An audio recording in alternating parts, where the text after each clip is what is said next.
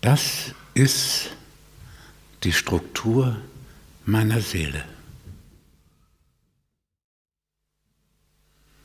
Zunächst die materielle Sphäre, die materielle Sphäre des Lebens besteht immer aus Dualitäten.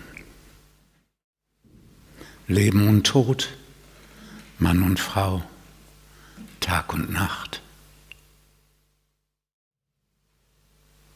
Der Körper und der Geist. Dualitäten sind nicht per se Gegensätze oder Widersprüche, nein, sie können dazu werden.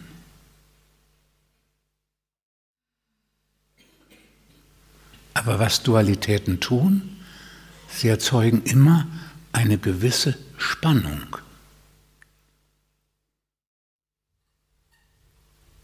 Alles in dir existiert in solchen Spannungen, in solchen Dualitäten, weil alles in der materiellen Sphäre in Dualitäten existiert.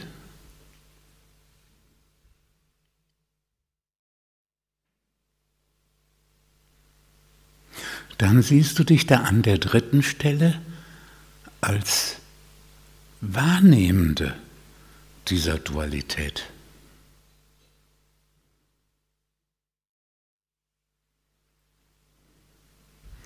Das ist das, was du bis elf Jahren rudimentär kannst, aber ab elf Jahren vollständig.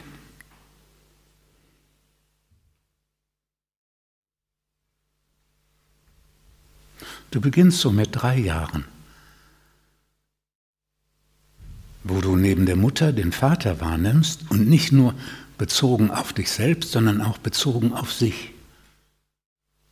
Und dadurch nimmst du plötzlich das Dreieck wahr.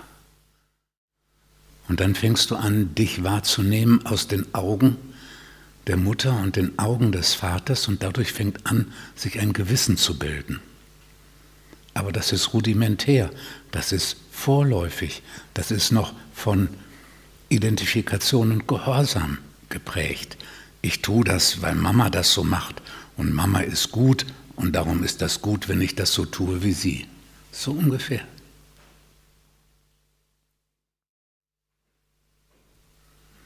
Aber ab elf kommt diese dritte Position, in der du dich selbst betrachtest und in der das Gewissen dass es ein Moment der Reife zu einem personalen Gewissen wird,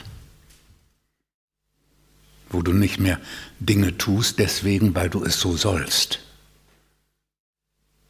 sondern die Dinge tust, von denen du weißt, dass du sie für richtig hältst.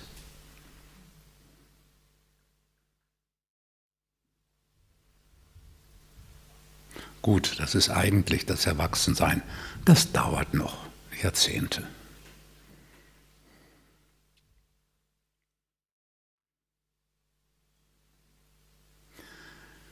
Dann kommt die vierte Position, die spirituelle Freundin. Und das ist die Position, die in den spirituellen Wegen trainiert und entwickelt wird als der innere Zeuge. Der Wahrnehmende, ohne sich berühren zu lassen von dem, was ist. Das, was in den spirituellen Wegen trainiert wird, ist ein relevanter Teil der inneren Seele, des inneren, des Geistes.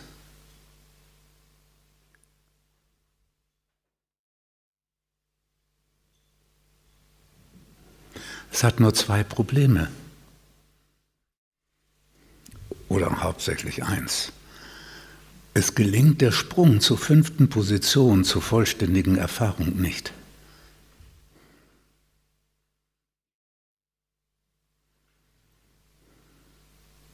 Und weil das Fühlen dessen, was auf Position 1 und 2 geschieht, nicht wirklich an sich rankommen lassen wird, kann es nicht verarbeitet und gelöst werden, sondern man steht nur von außen, schiebt es quasi weg, aber dadurch ist es nicht gelöst. Wichtig ist, das Wissen von dieser vierten Position als einen notwendigen als eine notwendige Position deiner Seele. Und gleichzeitig die Notwendigkeit des Schrittes darüber hinaus auf die fünfte Position, wo du praktisch selbst dich in die Tiefe hineinsinken lässt und zur Unendlichkeit wirst.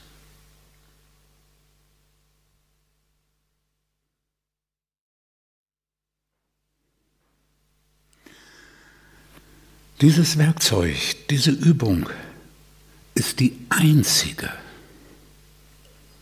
die mir bekannt ist, die in der horizontalen beginnt, nämlich in der Bewegung der Zeit und innerhalb dieses materiellen Daseins, in Form dieser beiden Polaritäten.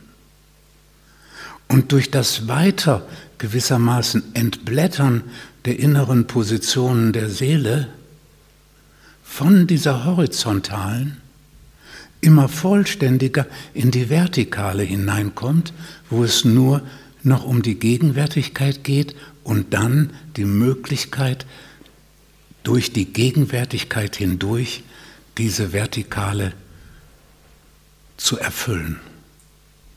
Die einzige Übung, die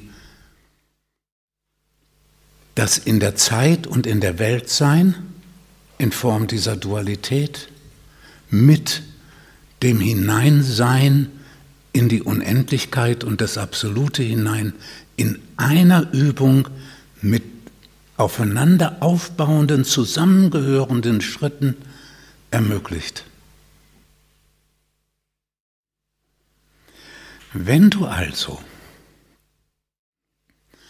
diese Übung mehrfach machst, dann hat das nicht nur den positiven Effekt, dass sich eine Dualität nach der anderen, umso wichtiger, wenn sie sich zur Polarität und dann zum Konflikt entwickelt haben, eine Dualität nach der anderen löst und integrierst und wieder zusammenbringst, sondern dass du immer mehr in dieser inneren Struktur der fünf Positionen lebst, immer mehr diese notwendigen Bestandteile der Gesamtseele dessen, was du innerlich bist,